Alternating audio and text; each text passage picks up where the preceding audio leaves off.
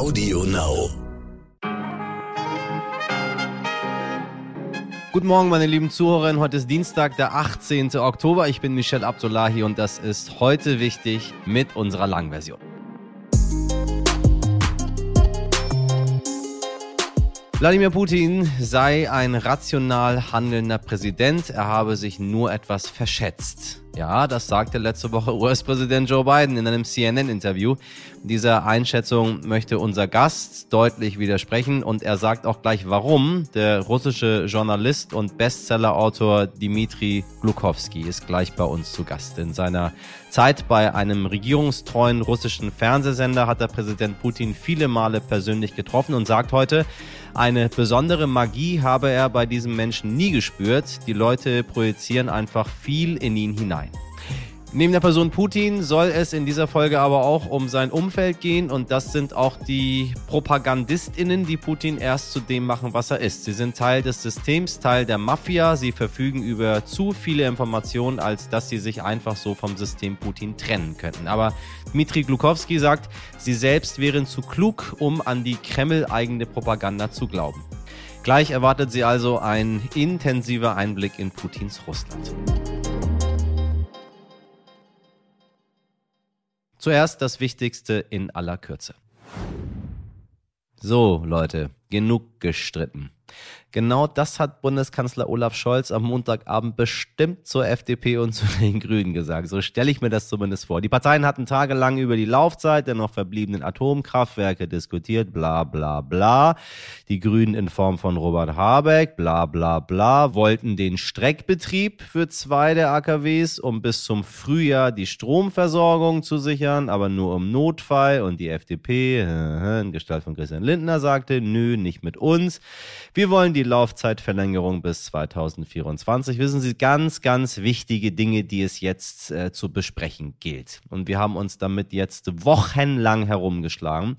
Jetzt hat Scholz auf den Tisch gehauen und entschieden, drei AKWs sollen länger laufen können bis maximal Mitte April 2023. Ein Machtwort. Da sag ich doch als alter Genosse, basta. Sätzen 6. Grundschülerinnen in Deutschland haben massive Defizite, vor allem in Deutsch und Mathe. Die Ergebnisse liefern ein besorgniserregendes Bild, schreibt ein Forschungsteam der Berliner Humboldt-Universität. In einer großen Bildungsstudie wurden ViertklässlerInnen aus fast allen Bundesländern getestet und die Ergebnisse sind erschreckend. Rund ein Fünftel können nicht richtig lesen. In der Rechtschreibung fällt gleich ein Drittel der Kinder durch und auch beim Rechnen gibt es große Schwierigkeiten. Besonders betrifft das Kinder aus sozial benachteiligten Familien und SchülerInnen mit Zuwanderungsgeschichte, so die Forschenden. Defizite gibt es auch durch einen wachsenden Lehrkräftemangel und zu großen Klassen. Am Wochenende sind wohl Flüchtende aus Afghanistan, Syrien und Pakistan nackt über die türkisch-griechische Grenze getrieben worden. Manche von den Geflüchteten sollen sichtbar verletzt gewesen sein. Gestern hat die EU-Grenzwache Frontex den Vorfall offiziell bestätigt. Die Geflüchteten seien auf der griechischen Seite des Grenzflusses Evros gerettet und versorgt worden. Der griechische Bürgerschutzminister sprach von barbarischem Verhalten, das ans Mittelalter erinnere. Die Türkei und Griechenland schieben sich die Schuld nun aber gegenseitig zu. Der Vorfall soll soll jetzt bei den Vereinten Nationen besprochen werden und auch Frontex gibt an, die Hintergründe prüfen zu wollen. Und falls Sie seit Ende Februar eine der vielen Talksendungen gesehen haben, sagt Ihnen sicherlich der Name Andrei Melnik was. Der ukrainische Botschafter ist seit Montag nun ehemaliger Botschafter, denn nach acht Jahren in Deutschland ist er in die Ukraine zurückgekehrt. Oft hat er sich in den letzten Monaten kritisch über die Bundesrepublik geäußert, hat lautstark mehr Waffen und mehr Unterstützung für die Ukraine gefordert. Trotzdem bedankte er sich auf Twitter mit den Worten, unser Kampf geht weiter, die Ukraine wird siegen. Liebe deutsche Freunde, danke für alles. Mal sehen, wie laut sein Nachfolger Oleksiy Makayev sein wird. Radau und Rabatz, die Rumpeleien in der britischen Regierung hören einfach nicht auf. Seit Montag gibt es im Kabinett von Premierministerin Liz Truss einen neuen Finanzminister, Jeremy Hunt. Der soll den Karren nun aus dem Dreck ziehen. Um das mal so deutlich zu sagen, er kündigt am Mittwoch in einer Fernsehansprache gleich mal an, Zitat, fast alle Steuerpläne sollten wieder rückgängig gemacht werden. Truss hatte ein milliardenschweres Konjunkturprogramm angekündigt mit Steuerentlastungen vor allem für Reiche. Dadurch rumorte es im britischen Finanzmarkt gewaltig. Also warf Liz Truss kurzerhand ihren alten Finanzminister quasi Quateng raus und hofft jetzt auf Jeremy Hunt. Glaubt man britischen Medien, könnte mit ihr bereits die nächste britische Premierministerin angezählt sein, nach gerade mal sechs Wochen im Amt. Für Hintergründe empfehle ich die heute wichtig Folge 376 vom 6. Oktober.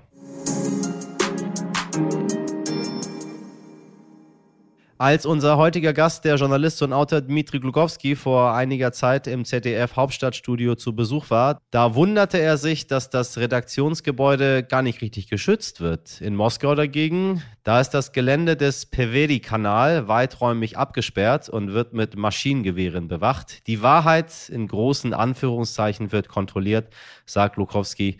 Gleich spricht der Bestsellerautor, der mit dem Roman Metro 2033 bekannt wurde, mit meinem heute wichtig Kollegen Dimitri Blinski über Wladimir Putin, Propaganda und ein Mafia-ähnliches Korruptionssystem. Und es geht im Gespräch auch gleich um einen der wohl bekanntesten russischen Propagandisten, Wladimir Solovjew. Damit Sie mal einen kleinen Eindruck von diesem wilden Mann Solovjew bekommen, habe ich einen kleinen Ausschnitt vorbereitet. Hier hat Solovjew erst Bundeskanzler Olaf Scholz mit Adolf Hitler verglichen und stellt dann die Frage, warum Russland nicht direkt Deutschland angreift, wenn von hier doch eh Waffen an die Ukraine geliefert werden. Почему не нанести удар по террористическим формированиям Украинского Райха, который проходит подготовлен на территории даже Deutschland? Они интересно же считают это рейскомиссариатом Ост? Нет? Eine wirre Hastriade, sogar mit ein paar Brocken Deutsch. Solovjew hat versucht, seine Deutschkenntnisse noch mit einzuarbeiten. Aber zurück zu unserem heutigen Gast. Früher hat Dmitri Glukowski noch selbst beim staatlichen TV-Sender RT gearbeitet. Doch nun steht er auf der Fahndungsliste, nachdem er die russische Militäroperation kritisiert hatte. Er lebt und arbeitet im Ausland und heute, da ist er bei uns im Podcast. Herr Glukowski, ich grüße Sie. Hallo. Hallo, guten Tag. Ja, jüngst bezeichnete US-Präsident Joe Biden äh, den russischen Präsidenten Wladimir Putin als rationalen Akteur, der sich verkalkuliert habe. Was sagen Sie? Ist Putin rational? Das ist äh, so ein äh, ein sehr, eine sehr äh, schwierige Beschätzung, glaube ich. Für mich selber, äh, soweit wie ich das verstehen kann, ist sein äh, seine Aktionen eher als äh, emotionellen ähm, betrachtet werden sollen. Ne? Und äh, für diesen Krieg gab es keinen, keinen rationalen Grund, würde ich sagen. Der Krieg ist für Russland sowie für Europa und ins, insbesondere natürlich für Ukraine schädlich und äh, verbessert in nichts äh, Russlands Lage. Ja verschwächt Russland eigentlich, mh, mm, isoliert mein Land und äh, stört beim ein Erreichen äh, einer Zukunft. Ne? Verurteilt Russland, um in der Vergangenheit zu bleiben für die kommenden Jahrzehnten. Und das ist natürlich sehr traurig und dafür konnte ich selber keine rationale Erklärung finden. Aber wenn man nicht rationell, sondern emotionell geht, dann äh, kann man verschiedene Erklärungen dafür finden. Äh, zum Beispiel eine, ein Bedürfnis für Selbstrechtfertigung. Für mich glaube ich, dieser Krieg am meisten war Putin persönlich dringend und umgehend, weil er, als er 70, 70 ähm, Jahre alt wird, äh, suchte nach seinem eigenen Platz in Russlands Geschichte. Und von, äh, seinen, von seinen Interviews steht es klar, dass er sich immer und, und also so wie in Vergangenheit wie jetzt zu Russlands größer Führer und Verwalter vergleicht, ne? zu Katharina die Große oder Peter die Große oder noch zu Stalin oder noch zu Lenin. Also Lenin machte das und ich kann das machen. Also Stalin hat diese Fehler begegnet und ich mache das was anderes. Ne? Natürlich, wenn man am Ruder der Macht für 20 Jahre bleibt, stellt sich die Frage, wo ist mein Platz in der in der in, so in der Geschichte? Ne? Und da, da war, ich glaube, so dieser, dieser Bedarf, dieses Bedürfnis und seine so Such, na, Suche nach einer Möglichkeit, seinem, sein Regime nach seiner, seinem Tod zu verewigen und in diesem Fall mit einem, mit einem, mit einem Sieg in einem blutiglosen, aber, aber jetzt in einem blutigen Krieg, das ist eine glänzende Gelegenheit für ihn, glaube ich. Also, die beiden Gründe sind sehr subjektiv und sehr emotionell, würde ich sagen, und als rationell können nicht betrachtet werden. So, deswegen würde ich nicht mit Herrn Biden einverstanden sein. Ne? Sie haben vor kurzem im Interview auch gesagt, ähm, dass sich Putin zu dieser Mobilmachung entschieden hat, ähm, ist vor allen Dingen der Grund, dass er vor seinem Geheimdienst und seiner Polizei bestehen möchte. Bedeutet das also, dass Putin sich vor seinen Leuten beweisen muss? Also sitzt er gar nicht so sicher auf seinem Thron, wie wir das manchmal denken? Er ist natürlich tief paranoid und auf den also professionellen Gründen vielleicht als ein KGB-Mann, KGB-Mann oder als ein Führer, der am Ruder der Macht für, für 22 Jahren schon bleibt und keine direkte Legitimierung vom Volk, also von der Nation, weil die Wahlen natürlich alle manipuliert wurden, äh, keine direkte Legitimi Legitimierung hat. Ne? Deswegen muss, ich, muss er natürlich sich immer noch beweisen. Also diese, diese, diese Grundgesetz, also Konstitution, Referendum, der in Russland vor ein paar Jahren stattfand, war auch sehr manipuliert und wurde überhaupt nicht als irgendwas gesetzlich von der Elite oder vom Volk betrachtet. Deswegen muss jetzt Putin mit einem Krieg so, also präzis wie das in, in, in anderen autoritären Regimen passiert, so ein Krieg und also rituell gesehen, also von, vom Mittelalter, ein Krieg ist eine Opferung, ne? Und das ist eine Projektion der, der Macht und der Fähigkeit eines Führers, seine Mitbürger, also seine, also seine, seine Bürger sowie die Feinde umzubringen. Und mit diesem Blut heiligt er, seine Macht. Ne? Und die Opferungen ähm, haben diese hypnotisierende Wirkung auf die Leute.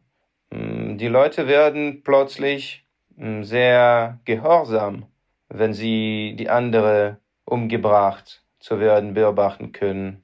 Und äh, es wird oft von durch, durch äh, und in verschiedenen Diktaturen benutzt. Jetzt genau das können wir bei uns beobachten. Sie hatten eine Zeit lang auch Zugang zum Kreml und haben auch Wladimir Putin mal getroffen. Wie wirkte er auf Sie damals? Der Mann ist nicht so hoch, ziemlich klein. Ähm, und die, so die, die, die Journalisten und die Kameramänner mussten immer in nur von der Höhe seinen Augen äh, filmen, um nicht zu, also der Leute, also die, die Fernsehschauer, äh, lernen zu lassen, dass er eigentlich so klein ist. Dieselbe Sache galt für ähm, Dmitri Medvedev, ähm, der nach Putin, also inzwischen Putin auch ein, ein Präsident war. Bei deren äh, waren auch die Sicherheitsleuten von äh, Staatssicherheitsdienst auch von derselben Größe. Und zwar 1,60 Meter. Putin ist 1,65 Meter, glaube ich. Glaube, glaube ich. Ja, das, also, und keine besondere pers persönliche Magie habe ich bei Ihnen äh, ehrlich gesagt gesehen. Hm.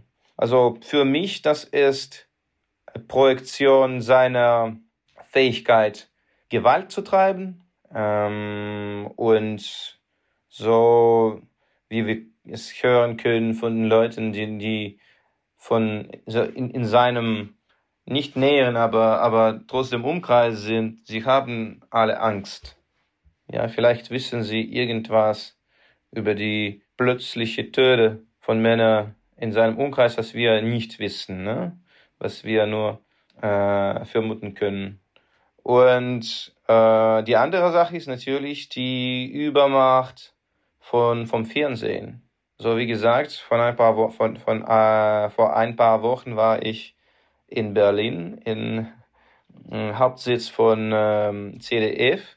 Und ich war sehr erstaunt damit, dass da keine bewaffnete Sicher Sicherheitsleute waren.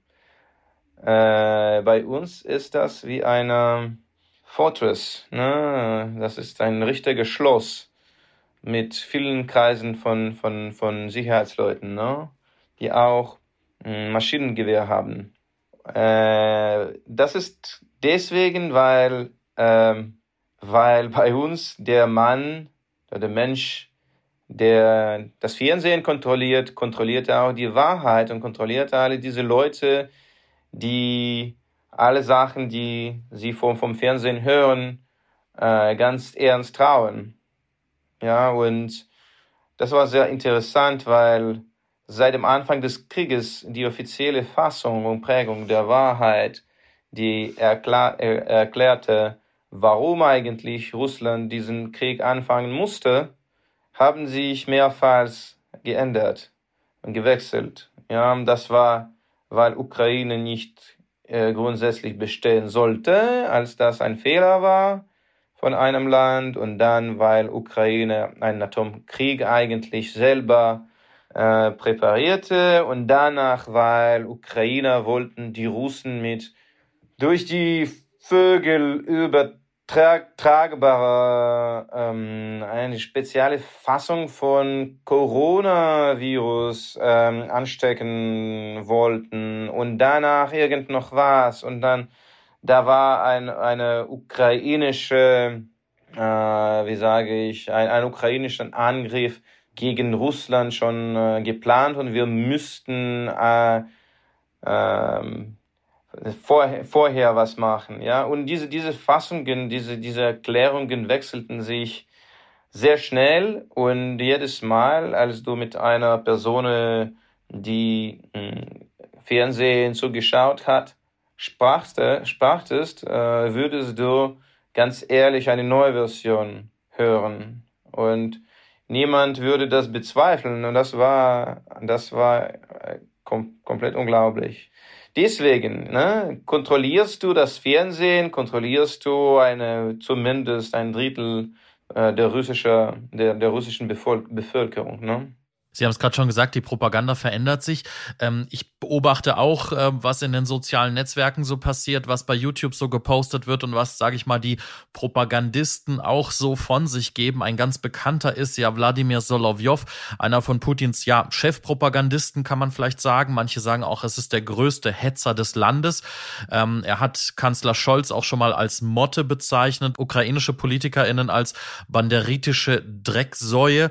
Ähm, der spricht jetzt ganz offen von der Schwäche der russischen Armee. Das fand ich ganz spannend letztens bei YouTube. Er gesteht also ein, dass es nicht so ganz nach Plan läuft, macht dafür die eigene Truppe verantwortlich und er ist traurig darüber, dass es keine Todesstrafe gibt in Russland, denn ähm, ja, er will die Verantwortlichen irgendwie zur Rechenschaft ziehen. Was glauben Sie, woher kommt diese Wende? Also gibt es jetzt auch bei den ganz eingefleischten Putin-Fans viele Zweifel an dem Krieg und Zweifel daran, dass es nicht läuft.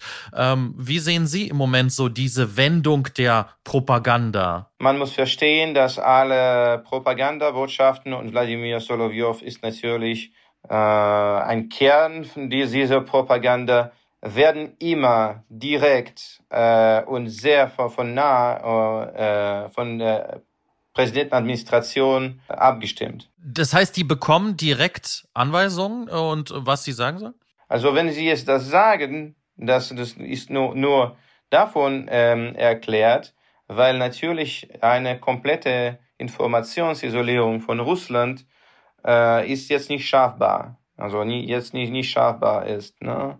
Und YouTube mit ukrainischen Quellen besteht immer noch und äh, Telegram mit Telegram-Kanalen, die auch äh, unabhängige russische Informationen äh, enthalten und auch ukrainische äh, unabhängige von Russland Informationen enthalten. Dam damit muss man rechnen. Und trotzdem, trotz allem sind wir nicht in äh, nordkoreanischer Lage, wobei wir unsere Handys tagtäglich zu einer Prüfung äh, ab, abgeben müssen. Hm? Deswegen äh, damit, damit muss, müssen die, die Propagandisten sich rechnen. Also sie glauben, dass sowieso kennen die, Russ, die Russen die wahre Lage auf der Frontlinie. Also je, alle, die sich äh, dafür interessieren, werden die Wahrheit irgendwie lernen.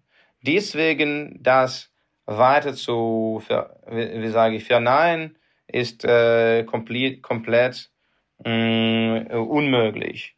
Äh, und jetzt unter den Propagandisten werden wir manche nennen, die jetzt diese Wahrheit sich selber äh, äußern, also statt unserer Feinden äh, äußern werden.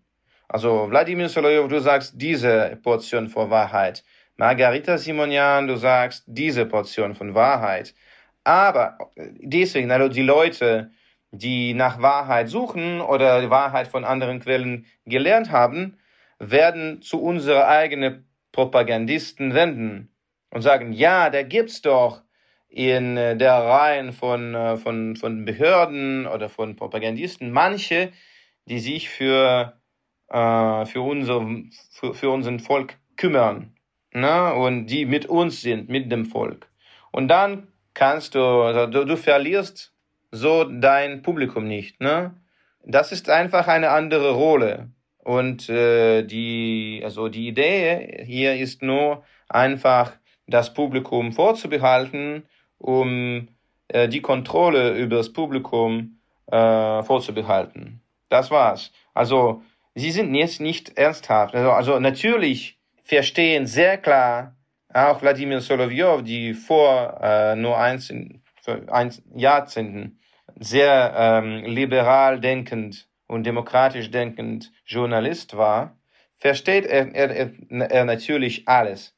Er weiß ganz genau, wer diesen Krieg angefangen hat und wa warum. Es ist sehr, ein sehr kluger und ausgebildeter Mensch, der eigentlich seine Seele dem Teufel verkauft hat und deswegen muss jetzt ein bisschen äh, Wege davon finden. Ja, aber versteht er natürlich alles. Genau wie Margarita Simonian. Ne? Eine sehr kluge Frau auch.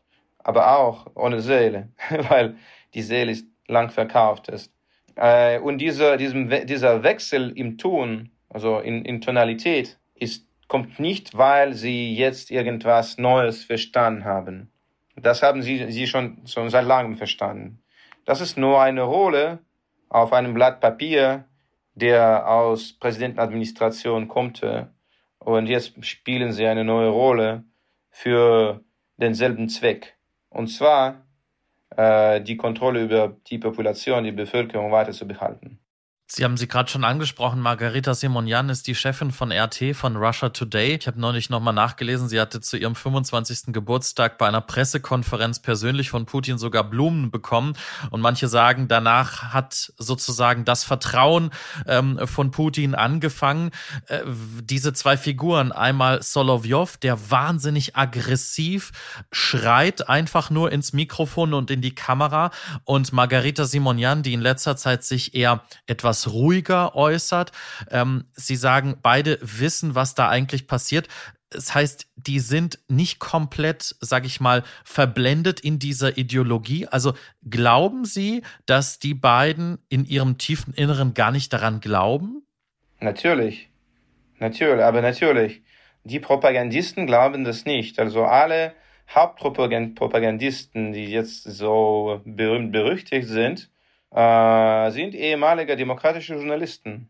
Also das für, für sie ist eine reine Konformierung, würde ich sagen, oder ein eine, eine Ergebnis ihrer früheren Wahlen, also Lebenswahlen, ja, und äh, Auswahlen. Äh, ähm, ich, ich glaube nicht für eine Sekunde, dass sie äh, an diesen Lügen selber glauben können. Natürlich nicht. Aber da gibt es keinen Ausgang für sie. Ne? Sie, sie, schon, sie sind schon in einem Krieg äh, und von diesem Krieg selber zurücktreten können sie nicht. Äh, und äh, sie können auch äh, Wladimir Putin und den russischen Staat weiter nicht, nicht unterstützen. Ne? Sie müssen das machen, weil anders würden sie als Verräter vom Staat, vom Geheimdienst, von Wladimir Putin selber betrachtet werden. Und dann kommt dann eine Rache. Es ist für Wladimir Putin viel schlimmer, wenn ein, ein Mensch oder, oder eine Frau, das ist schon, da gibt es schon keinen Unterschied, Verräter sind, als wenn sie Feinde sind. Ne? Diese Kategorie hat er ja mal aufgemacht. Wer ist Freund, äh, wer ist Feind und wer ist Verräter? Ähm, das heißt, es ist ein bisschen wie in der Mafia. Einmal mitgespielt und man kommt nicht wieder raus? Ja, natürlich. Und also eine Ideologie, würde ich sagen, ist eine sehr, eine sehr neue Sache für Putin. Für 20 Jahre, für die ersten 20 Jahre hat er Russland als, eine, als ein ideologielos Land verwaltet. Und diese Ideologie, die jetzt ist, ist, ist eigentlich keine Ideologie. Das ist eine Mischung von einer äh, Imperiumsnostalgie und von einem, also diese Ressentiment-Gefühl, äh, dass eine, eine unverständliche, verstandbare Rache gegen den Westen für ich weiß nicht sogar wofür fordert, ne, er fordert. Und so weiter und so fort. Emotionen sind das. Ja, das sind Emotionen und Klischees und veraltete, alle alte sowjetische Mottos. Und das ist eine, eine, eine wilde Mischung davon. Ideologie hat Putin nicht. Ne? Trotzdem hat Putin während all diesen Jahren äh, das Land und die, die Bürokratie ziemlich effizient geleitet und verwaltet. Und das war mit dem sehr effizienten Instrumenten von Korruption. Wenn du einmal in dieser Arbeit teilnimmst, dann kannst du nicht weg, ne? darfst du nicht weg, weil du schon äh, irgendwelche Geheimnisse weißt, kennst, ne? und äh, mit diesem Kenntnis kannst du nicht äh, freigestellt werden. Du musst immer da bleiben. Äh, solange, weil, so, solange äh, wie du treu bleibst, kriegst du dafür und für deine Treue äh, sehr guten Lohn. Ne? Haben Sie diese letzte Rede gesehen, die Putin zum Anschluss neuen Regionen Russlands im, Krem im Kreml äh, gegeben hat? Also da kann man sehen, dass als er diese ideologische Begründungen von, von diesem Anschluss erzählt. Also Homosexuellen im Westen und also dieser ewige Krieg vom, vom West und, und Russland und so weiter und so fort. Die Leute in, im Saal sehen sehr gelangweiligt aus. Ne? Und also sie versuchen eine Interesse darzustellen auf, auf ihren Gesichten, aber das ist nicht so, nicht aufrichtig, würde ich sagen. Ne? Und das, das kann man gerade sehen. Sie müssen es natürlich simulieren, so eine große Freude Unterstützung und, äh, und die Wut gegen, gegen den Westen und so weiter und so fort. Aber, aber das war, das ist auch nicht so, nicht so ernsthaft und nicht so aufrichtig. Aber eine Ideologie müssen sie ähm, ernsthaft und aufrichtig nicht glauben, weil sie nur deswegen treu sind, weil sie in dieser Korruption, in diesen Mafia-Schemas teilgenommen haben, Milliarden von Euros jeder verdient, verdient haben und natürlich haben sie Angst, äh, ihren Führer zu verraten, weil er einen Verräter nicht vergeben wird. Ne? Das ist eine düstere Situation. Ähm, wir werden die Lage weiterhin beobachten und vielleicht sprechen wir uns nochmal in einigen Wochen und Monaten und ähm, ja, schauen nochmal, was, was in Russland sich so tut und was passiert. Äh, vielen, vielen Dank für diesen tiefen Einblick. Dankeschön. Dankeschön. Vielen Dank an Dimitri Glukowski und meinen Kollegen Dimitri Blinski. Übrigens, das neueste Buch von Dimitri Glukowski erscheint morgen, Geschichten aus der Heimat, ein Blick in die russische Gesellschaft. Ohren auf. Wollen Sie sich jetzt mal kurz alt fühlen, liebe HörerInnen? Einer der größten Rapper der Welt, oh je, oh je, oh, oh, oh, oh, ist 50 Jahre alt geworden. Sie müssen jetzt kurz vor dem Ende der Sendung nicht panisch abschalten, weil Sie denken, Sie kennen ihn eh nicht. Ja, es geht um den Besten der Besten. Ja, vielleicht nicht den Besten der Besten, aber ah, doch, schon. Es geht um den hier.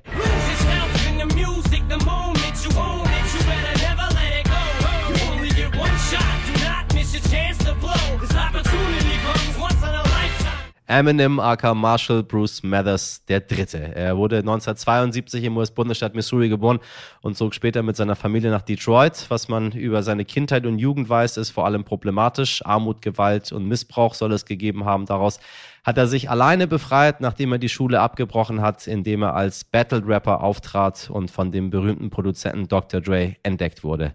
Dann kam die große Erfolgsgeschichte mit The Real Slim Shady, Stan, dem Film Eight Mile. Sogar der ehemalige US-Präsident Barack Obama hat sich mit Eminems Song Lose Yourself vor seinen Wahlkampfauftritten geputscht. Nee, gepusht. Vielleicht hat er sich auch geputscht, keine Ahnung. Gepusht hat er sich. Aufgeputscht hat er sich, das wollte ich sagen. Daraus haben Sie eben gerade einen kurzen Ausschnitt gehört. Für mich hörte das mehr nach Putsch an, denn Push. Aber naja. Ach, Barack Obama, Sänger hätte er werden sollen. Sie wissen ja, Barack Obama und ich. Ja, egal. Trotzdem ist Eminem als Künstler alles andere als unumstritten. Aktivistinnen kritisieren immer wieder seine Texte als frauen- und queerfeindlich. Dieses schlechte Image versucht er seit Jahren loszuwerden, nahm deshalb ein Duett mit Elton John auf und kniete bei der diesjährigen Halbzeitshow des Super Bowls nieder mit gereckter Faust, ein Zeichen der Black Lives Matter Bewegung. Wie auch immer man zu Eminem stehen mag, meine Position kennen Sie ja zu ihm. Er hat definitiv eine ganze Generation und mich dazu geprägt und wir gratulieren zum 50. Geburtstag.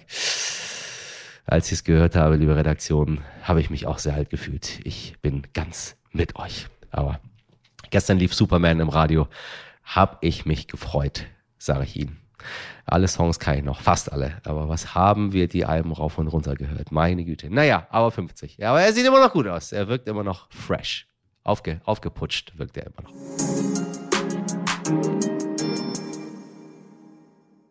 Nun aber genügend Radau und Rabatz für heute. Das war heute wichtig in einer langen Version. Ich habe Sie ja nun schon einige Male auf unsere heute wichtig Umfrage aufmerksam gemacht. Da wir aber immer wieder Mails von Ihnen bekommen, die nach dem Link fragen, wiederhole ich Ihnen hier heute gerne nochmal für Sie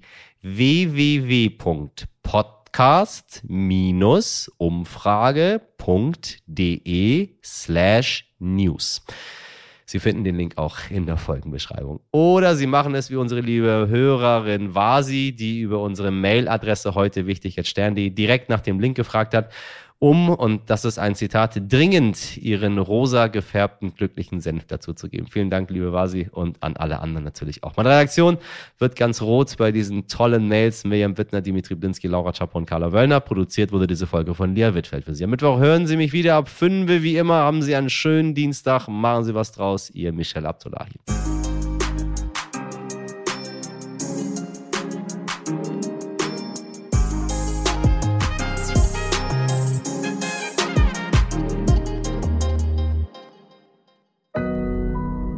Audio Now.